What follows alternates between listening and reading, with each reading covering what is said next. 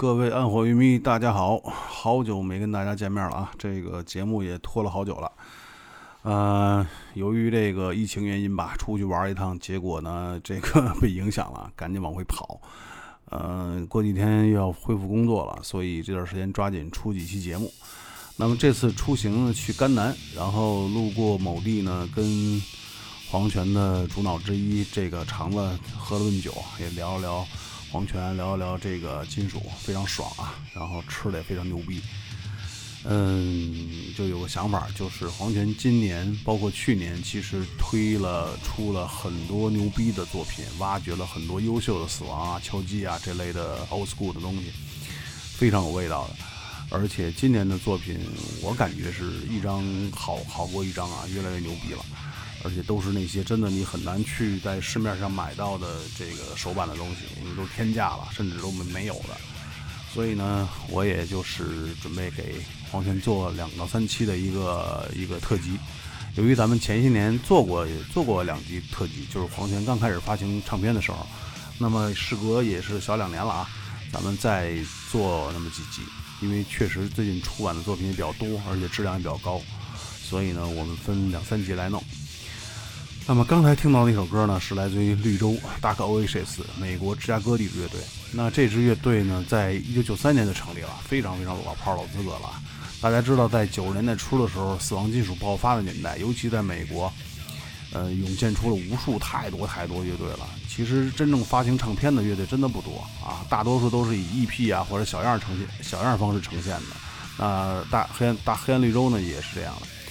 他在九五年发行了。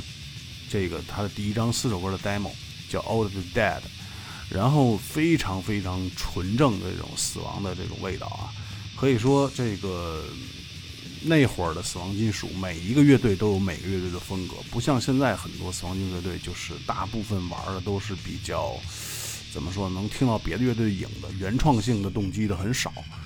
呃，当然了，这个也也不排除一些优秀作品啊，大家可以看我的那档视频节目，在 B 站。也会经常介绍一些，呃，那个那个新一代的死亡金属的新专辑啊，或者是老乐队的新专辑啊，其实还是有的非常非常值得听的。但是总感觉 old school 跟 new wave 这个两两类的东西还是有本质的区别的啊。那 Dark Oasis 是纯的 old school 东西，可以感觉到的是那种刚从敲击蜕变出来的这种，或者从敲击升华过来的这种死亡金属，纯正的美式的。这种死敲，这种过渡过来的死亡金属，歌曲的编曲呢，跟节奏就是层层叠叠的压迫而来。刚才第一首歌其实感觉非常非常明显了，嗯，然后这张唱片也是做工非常到位啊，因为黄天出这张唱片，呃，是把他的 demo 和他的 EP 融到一起去了，啊，可以说是。一一揽子收是一揽子收齐啊，不用你再费劲巴力找了。所以有兴趣的朋友可以联系黄泉购买。从他的这张唱片大哥维谁录的这张唱片来说，录音的质量还是不错的啊。那个年代其实录成这个样子非常非常不错了。然后整个的这个这个音色稍微的有点有点有点薄，但是整体的那个封面设计啊，包括整个音色啊，包括整个编曲的感觉。嗯，比较搭配，就是明显能感觉到一种比较压抑、比较黑暗、比较扭曲、比较病态那种那种东西。一头野在一头野兽的这种呵护下吞噬残害一切，都那种感觉出来了。嗯，主唱呢，感觉稍微有点弱，我感觉稍微有点弱，但是呢，你能感觉到唱的非常卖力啊，唱的非常卖力。但是那个唱法，我感觉有点回嗓子。我不太懂啊，但是我觉得那个唱法跟有些玩的好的乐队的唱，我觉得功夫还差点。整个的作品其实你可以听到技术上，包括创作上都是非常非常到位的。这个演奏啊，包括各方面的这个这个这个这个配合，可以看到是已经很成熟了。很可惜，就是乐队在在后期就没有坚持住。我不知道当时什么原因啊，有这么好的音乐，我相信。呃，那个年代应该有唱片公司会注意到啊，就是但是没有发行下来，可能乐队自己内部的变化、内部变化的问题。嗯，所以也希望乐队能够哎，借着黄泉给他发的这张他的这个 compilation，能够哎重新复出啊，或者咋地啊，具体情况咱不了解啊，但是希望这些好乐队能够翻身，能够再起来。行，那咱们聊这么多了啊，咱们再听给大家推荐另一首歌曲啊，也是他的开篇第一首作品，非常冲的一首作品，《The Eleven Commandment》，叫第十一届。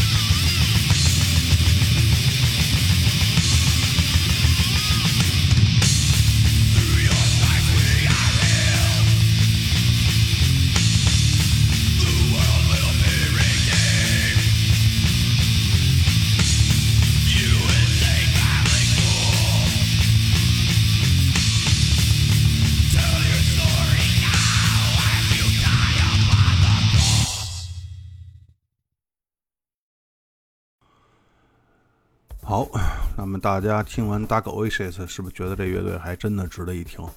反正我觉得乐队挺可惜的啊。那么接下来这支乐队挺有意思的啊，是来自于乌克兰的 Crusher，然后可以叫破碎机或者叫什么不速之客啊，都可以。那么乌克兰这一个国家的乐队，其实在我们的视线里并不多。Crusher 可以说是在乌克兰比较早期的一支乐队，而且成立比较早。那据 MA 现在显示呢，乐队好像又复活了。呃，它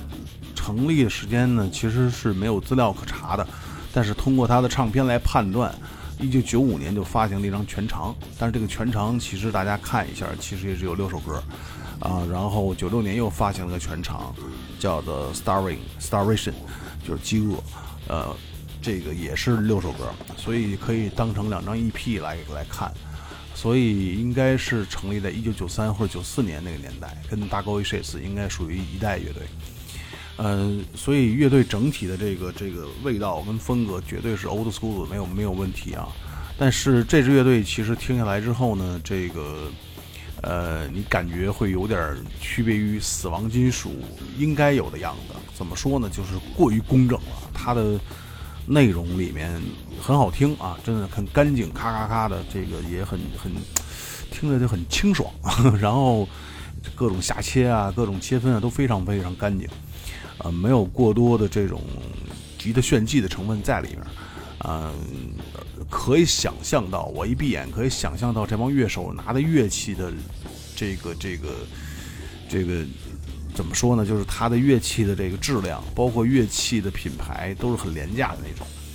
啊，包括它的这个音响设备，你可以听得出来，这个音响效果非常非常地下的那种音音响设备搞出来的。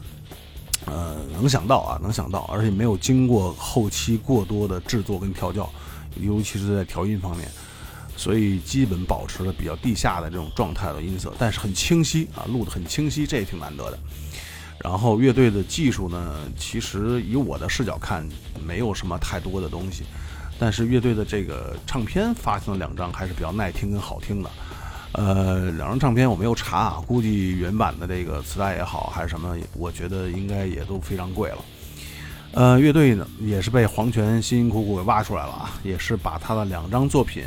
两张刚才说到就是长度恰似一张 EP 的样子，全长合到了一张 Conviction 里面，啊，这个这个让大家可以一饱耳福。嗯，乌克兰这个国家乐队真的并不多，我能想到的几乎没有。现在有一支那个 Doom Death，一九一四，我记得是非常牛逼的，我很喜欢。啊，除了这之外，我也耳朵里是没有没有感觉到任何乐队的，所以大家先听一首 Crusher 的作品。哎，对，Crusher 还有一个特点，就是这乐队特会特别会玩前戏，啊，就是他的作品大部分作品都有一个玩的很不一样的前前这个这前面的小 intro，啊，甭管是什么特效也好啊，采样也好啊，还是用乐器模拟出来的东西也好啊，都会有一小一小点儿。反正六首作品里头，我刚才曹操一听，得得有那么三四个都带的，挺挺好玩的啊，辨识度非常高的一个乐队啊，一听就是他啊，所以大家先听一首他的这个一九九五年专辑《The Human Killing》里的一个一个作品，叫做看看名叫什么来着啊？叫做《Time of lattedays》，走你。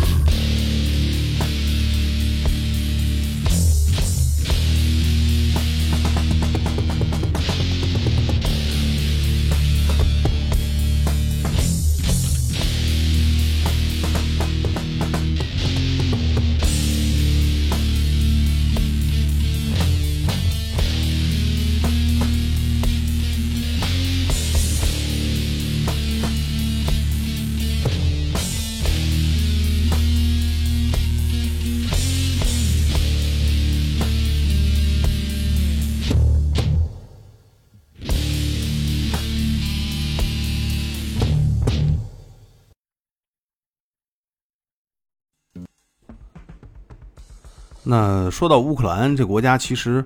乐队之所以那么少啊，包括就算玩出乐队来，也没有什么太多的名气跟推广。我觉得还是受限于国家的层面的这种东西。一个国家的经济呢，我觉得是第一位的。你看这个玩乐队玩的好的多的，然后优秀作品多的，发这这个这个成型比较早的这种国家，都是经济相对比较发达的。西欧啊，就我一我不断反复说过了，就是欧洲的、西欧的，包括美国的、英国的等等这些国家啊，包括现在我们中国，其实越来越多的优秀乐队涌现出来，其实也是受限于经济的影响。另外一个就是文化的开明程度。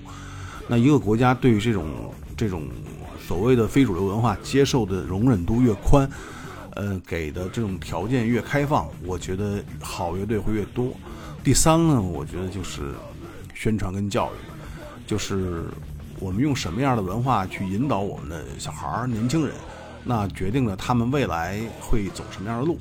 啊，假设比如说我们从小灌输孩子说京剧啊，就天天咱们就京剧，或者咱们天天就，当然京剧是国粹啊，我非常喜欢，而且绝对牛逼的东西啊。但是如果说天天灌输说我们中国就得玩京剧，然后我们从小拉二胡，从小那个那个打小鼓，那将来我们会有无数个梅兰芳那样的这种大师级的人物，当然都是我们自己评的。可惜的是，京剧只是国粹，它并不是世界音乐，对吧？那如果说我们像欧像北欧那些国家说我们就是玩这种室内乐，啊，我们天天练乐器，甭管什么乐器你都可以练，那可能我们的室内乐跟交响乐我们就会越来越牛逼。嗯，但是像美国这样文化相对开明啊，但是美国很多问题啊，咱们只说文化这层面，它文化非常非常开放，然后包括欧洲欧洲这种传统文化也非常开放的情况下，它对于这种音乐的接纳度，包括孩子们能够接轻松的接触到这些音乐，它就会慢慢有一个群体，将来长大之后就会跟随着这个文化去走，所以就会出现很多好乐队。那说这么多的原因是说什么呢？就是乌克兰这国家其实是很闭塞的，大家一听好像是一个。也算是这个这个资本主义国家嘛，呃，但是并没有想象的那么牛逼啊。资本主义国家也不是所有都很牛逼，只有美国、德国这几个、法国相对比较发达的国家，其实现在跟中国水平也差不多了。因为这几个国家我都去过，就是到那儿去，老百姓的生活其实也水深火热，就没存款还不敌中国人呢。嗯，但是一想想在乌克兰，乌克兰我们哥们去过。然后还有一个同我们一个同事也在乌克兰留学的，消费非常非常低，然后你各种消费，男人的天堂，对吧？我就不多说了。然后你在那边去，这个这个看到很多年轻人没有工作，然后失业率比较高，因为他们那国家主要卖能源啊，卖过路费，他自己不产太多天然气，他是俄罗斯的天然气输送到这个西欧去的一个要道，所以他会节流。然后他会管俄罗斯跟两边收钱，就这么个这么个角色，他自己没什么东西，所以从这个角度讲，就是他的国家经济很差，然后老百姓还填饱肚子其实都费劲啊，就没有达到小康状态的，所以你指望着他们去那个啥就很难，而且他们那国家男女比例失衡，就女的特别多，男的相对少，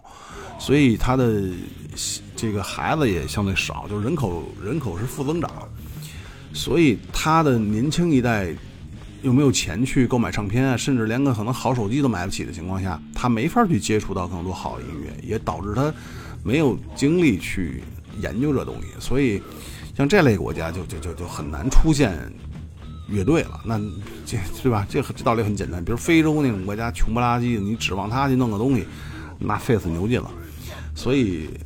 乌克兰甭管是我觉得。就是怎么说，他在比如军事上有多牛逼，在这国际地位上他有一个发言权什么的，但是他在文化这层面，除了可能芭蕾舞比较牛逼以外，其他的我估计没啥。所以就说这么多啊，那咱们提归正传，咱们再说听一下 Crusher，呃，他的九六年的专辑《Starvation》中的一首作品，叫做看看叫啥来着，又忘了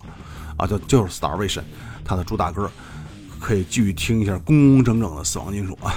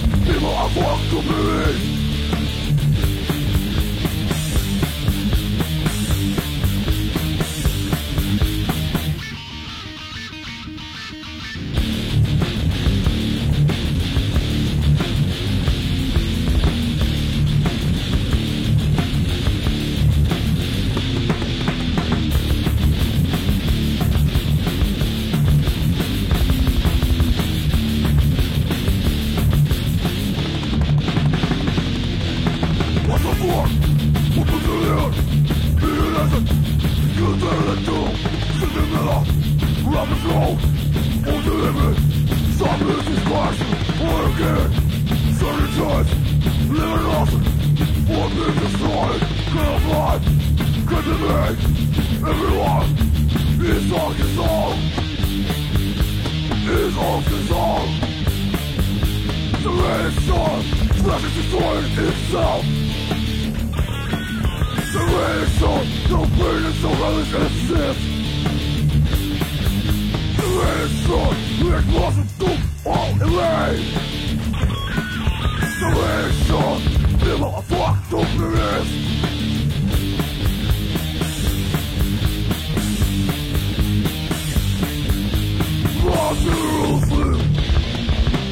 One of the never dead? Heaven of the lovers Suffering on Don't give a damn. What one could get?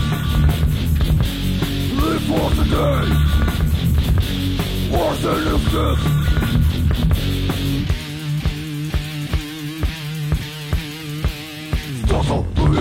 get lost protection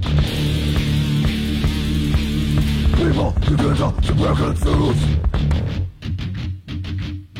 Fickle instead becoming carnivores Turning to human begin to seafood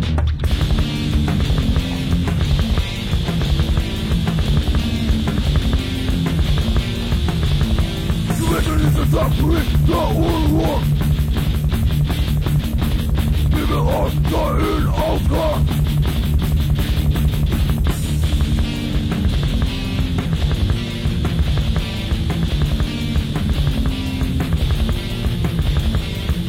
I'll never get to know it.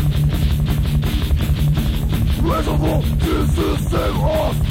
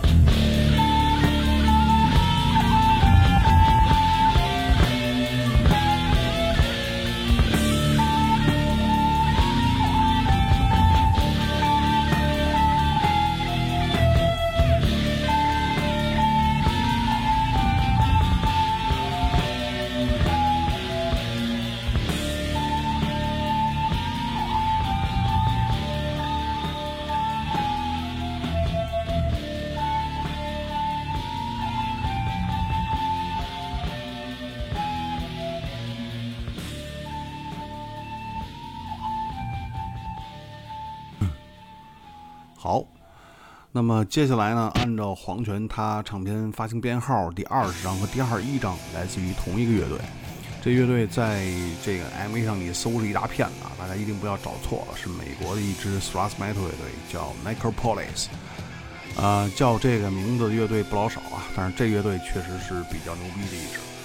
嗯，Micropolis 成立于一九八六年啊，可以说是在敲击金属在高峰。时间的这个后半段这个时间，就高峰时间吧，大概这个时间成立的。可惜的是，他们在这个后期的这个八八年发行一张专辑叫《Contemplative Slaughter》，然后之后乐队就沉寂了，一直到解散也没有再发行过新的作品。啊，这个也是应该是受到了当时 g r u n d 音乐的冲击，在九十年代初的时候，确实没有办法再去获得什么市场的关注，所以就导致了乐队无疾而终这么一个状态。那乐队的这个风格呢，可以说是非常非常纯正的这个 old school 的 thrash metal，而且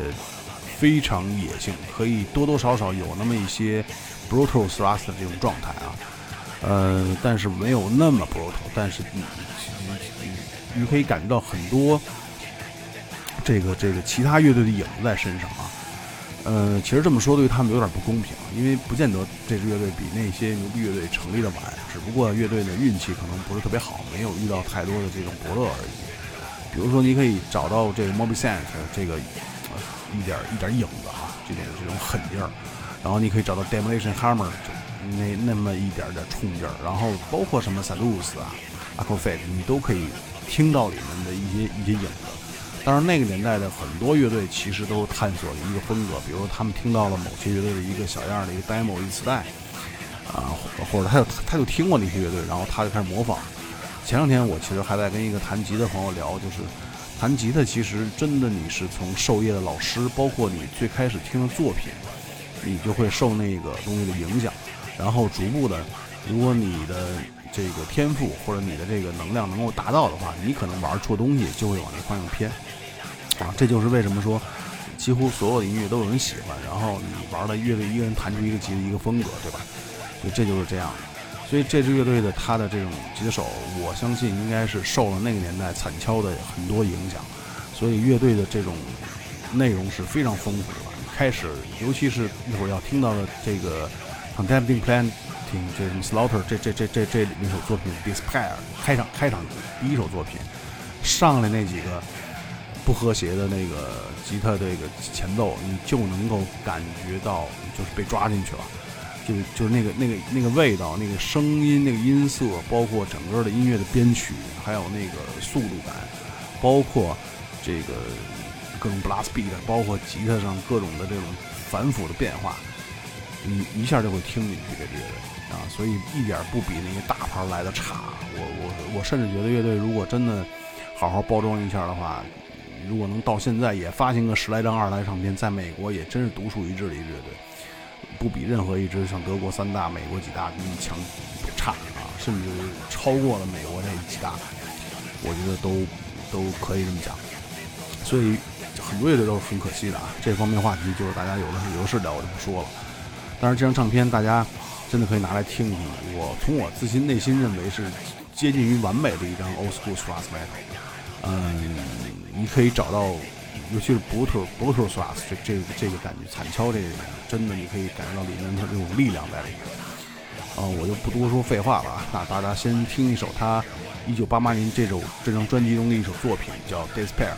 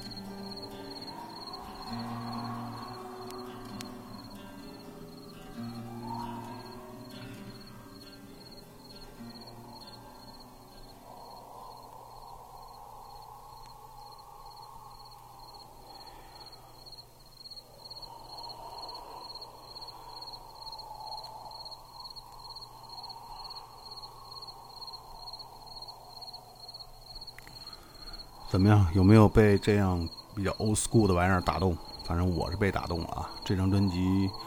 嗯，大家尽早购买吧，我应该也不会太多了，未来就。嗯，那么在一九八八年之后，乐队就就趋于解散嘛。然后，但是黄泉在今年发行的唱片里面，呃，生生的把他们一张未发行的唱片给的这个这个这个发行了，也就是首版在黄泉发行的。这张专辑就是定义为在二零二一年发行，叫《Thought About Death Lately》。其实这张唱片是在一九九二年就已经录制完成了，然后后面还有几首歌就是已经是在那个年代写完了的，已经很多很多年了，二十九年时间，将近三十年时间的一个一个老作品，一直沉寂在乐队主创的这个某某柜子里面或者在哪儿，很不容易啊，把他们终于这个重新挖掘出来，然后再配以这个全新的一个封面。或者叫是一个一个一个完全制作了一张新的唱片出来，也是在黄泉首版发行，限量，这应该是五百张，呃，全球发行五百张。其实如果真的是死硬的金属党或者敲击党的话，应该我相信再过半年一定是绝版的啊！也现在很多黄泉唱片已经在国外价格已经飙上去了啊！但是这个怎么说，咱们中国乐迷就是相对比较有福气啊，可以近水楼台先得先得拍。嗯，那这张唱片呢，可以依旧听得出来，乐队没有任何的退步跟妥协，就是从他的整张唱片的这种感觉里面，你听不到任何的，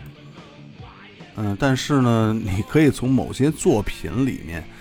嗯，我不知道我说的对不对啊？可以，如果有有听过这张专辑的朋友跟我聊聊，就是有一点点美式，就是 Metallic 后期或者 Testament 那种。东西开始出来了，它并不是玩的那么 brutal dead brutal thrust 了，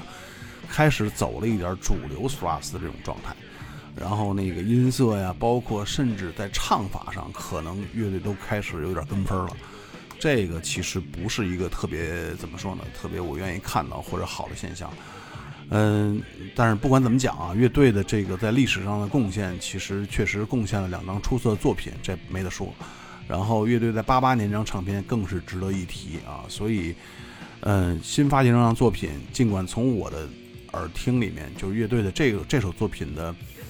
呃，味道可能符合某些人的审美啊，大多数可能这种死硬金属党，包括听着 old school 长大的这个孩子们，包括我这样的孩子们，就可能有那么一些觉得没有上一张牛逼啊，但是仍旧不会否认这支乐队的优秀。而且，这个能够把这张沉没于天日的马王堆下面的东西重新挖掘出来，我觉得这个确实是很厉害啊！所以感谢黄泉这张唱片的挖掘，确实很牛逼。然后咱们从我从里面挑了一首作品，大家呃可以感受一下啊。歌名很有意思啊，歌名叫做 January, February, March to Your Grave。就是一月、二月、三月都去你墓上看你，就是月月去瞧你，去你的那个坟上瞧你，这也挺有意思的啊！大家听一遍。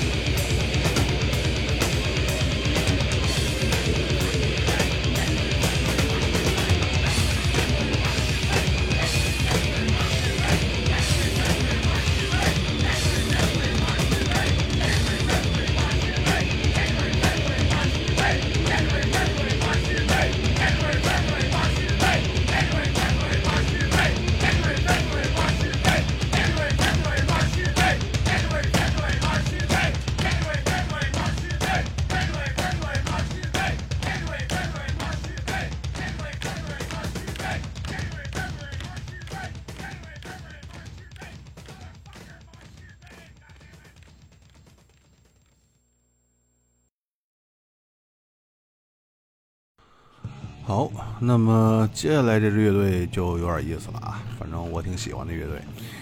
呃，Monastery，这个这个修道修道修道院吧，乐队叫，呃，来自于东欧的一个小国匈牙利啊，匈牙利的萨格勒布。嗯，这个匈牙利乐队其实还是挺多的啊，但是猛猛不丁让我马上想起来，其实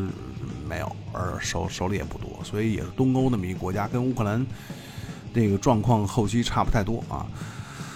呃，Monster 的乐队在历史上其实是非常有分量的一支东欧乐队啊。其实，在这个国家，它应该属于最早最早发行全长唱片的一个乐队了。九十年代初发行的，再往前我不知道有没有啊，但是我印象当中应该是相对比较早了。乐队在一九八九年成立啊，当然成立其实跟美国大家可以看到成立年限其实也比欧洲的一些主流国家的一些国家他们成立的要晚，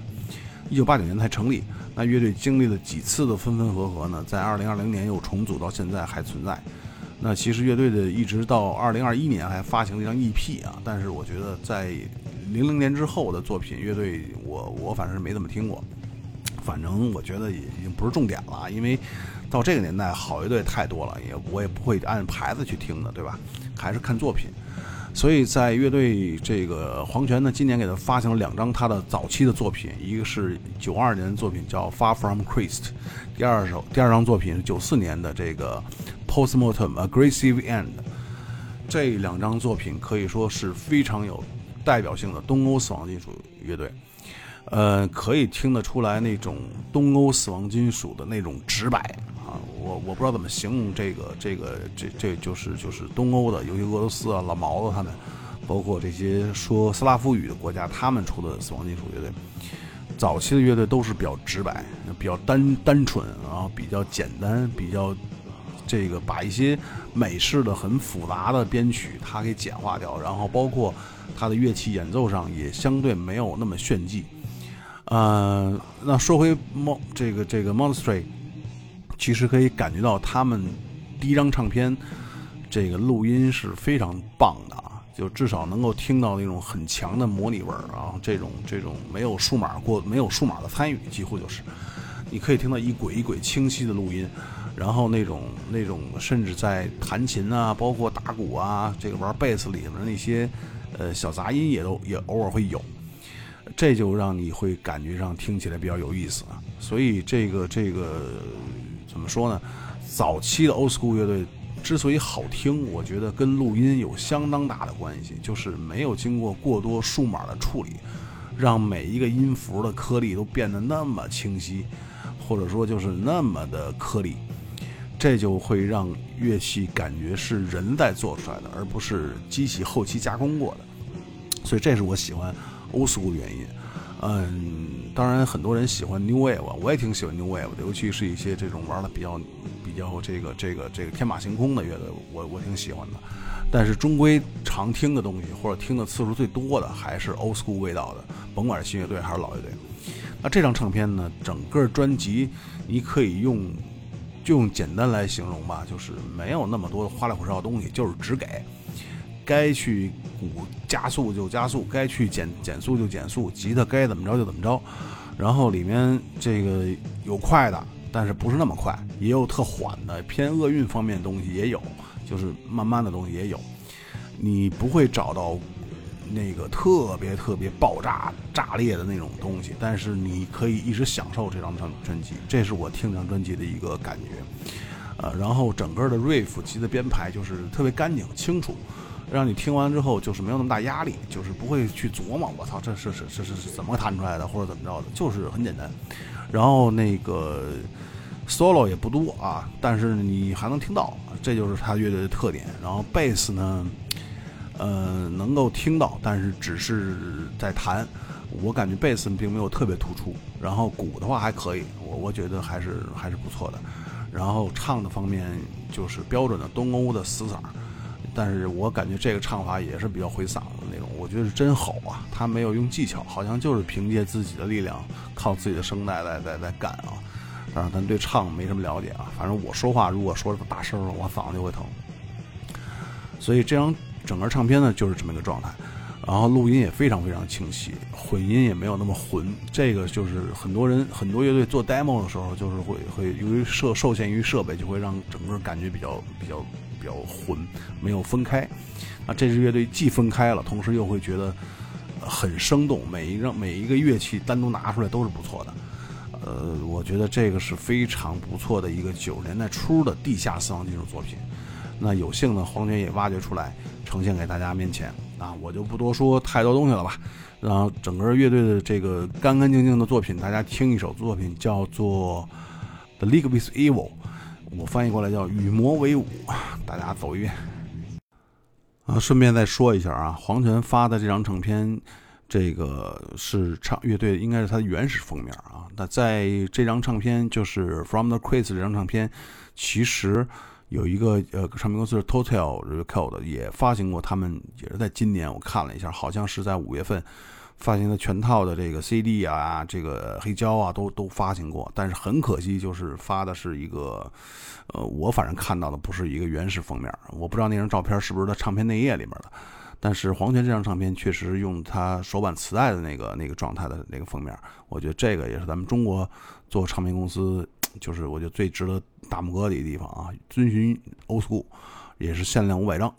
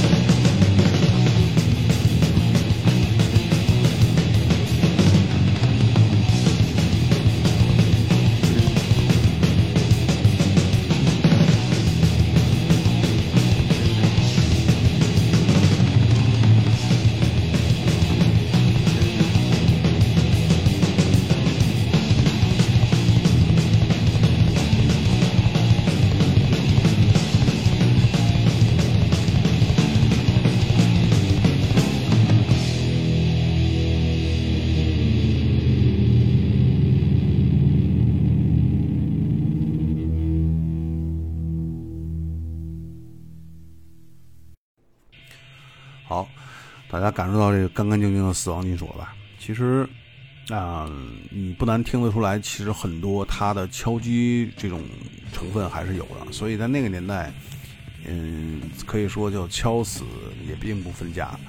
很多早期的死亡金属真的都是从敲击过来的，我觉得这个不可否认啊。所以他的作品里面这这方面东西比较多，不像现在的很多死亡金属乐队，你真的听不到大段的这种 thrash metal 的东西，只有小破门可能会出现一两个 riff 是那样的，大多数都是比较扭曲的，或者说这种真正的死亡嗯降调的这种死亡的东西。所以就是呃一个时代的乐队会造就一个时代的这种音乐，所以这个。我觉得是不可逆的东西。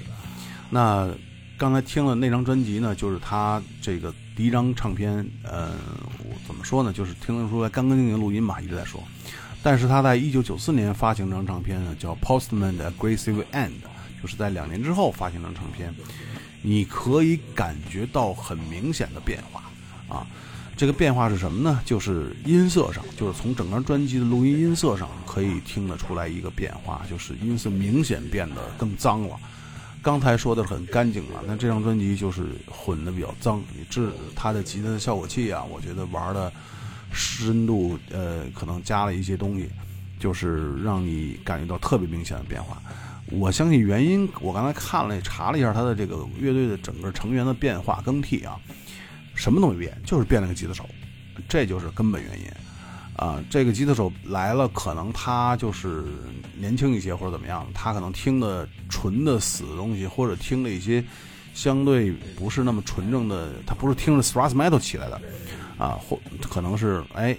就开始换了一些效果器在里边，也是让乐队在尝试做一些变化。一个变化对于一个乐队的早期，我觉得是非常非常重要的啊，尤其是在你前两张专辑，你不断在调，在尝试找自己的定位跟风格。但是有些牛逼乐队就是上来第一张专辑就是已经达到他的一个定位标准了，以后再变，我觉得也会尝试。你比如咱们介绍过的很多 Creator、Sodom 什么的这种敲击乐队，包括很多老死乐队。嗯，都是在不断变化，但是变来变去的话，你会发现他受好评的专辑，以及他乐队相对比较满意的自己的作品里面，都是追寻着他早期或者说相对比较稳定的那个风格，也就是给会给乐队自己打标签儿，就怕乐队没标签儿，就是这乐队听完了你不知道是谁，啊，可能这么多乐队嘛，那么多歌你也你也记不住哪个歌是什么，但是听那个感觉跟那个风格。有些乐队就是一耳朵就能出来，比如说 Slayer，就一耳就是 Slayer；Crater 一耳就是 Crater。包括你像死亡金属，像 Obituary 一一包 Obituary 什么什么什么食尸鬼啊，包括像这个这个这个 Immolation 啊，Autopsy，就基本上你一听就是它啊，不会跑。如果你听得多的话，真的不会跑。但是很多乐队的辨识度真的太差了，所以这个辨识度。当然有很多东西组成的，你的音色、你的这个作曲、你的这个编曲，包括你吉他、贝斯、鼓的这个演绎、录音效果、唱片封面状状态，都在里面。但是综合起来就是辨识度，就是让乐迷拿过来一张唱片，我不看封面，我只听一耳，我就大概知道这个作品是谁或者比较接近谁。这个我觉得就是辨识度，哪怕你模仿了，对吧？因为所有乐队开始都是从模仿起来的，所以就是。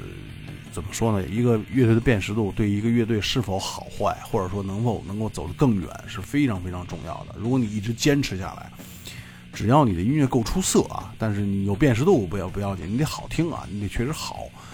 呃，然后你就一定会取得成功。这也是我觉得很多做乐队的哥们儿，呃，应该冷静下来思考一下的，不要刻意的去。太多模仿或者加一些乱七八糟的东西，比如加一些中国风在里面，就告诉我们是中国的黑金属了，或者中国怎么着怎么着了，扯淡，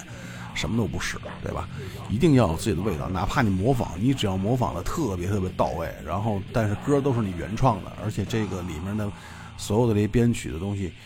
你让已经听到一个升华的状态了，或者说就是哎，如果你你换一个名儿，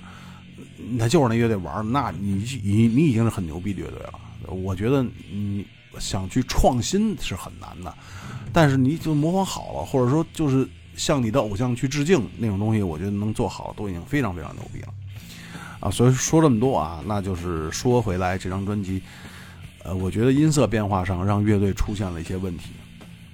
呃，所以这个乐队在后来就出完这张唱片之后就销声匿迹一段时间了。这也是我觉得是根本原因之一，就是乐队没有找到自己的风格，没有找到自己的风格。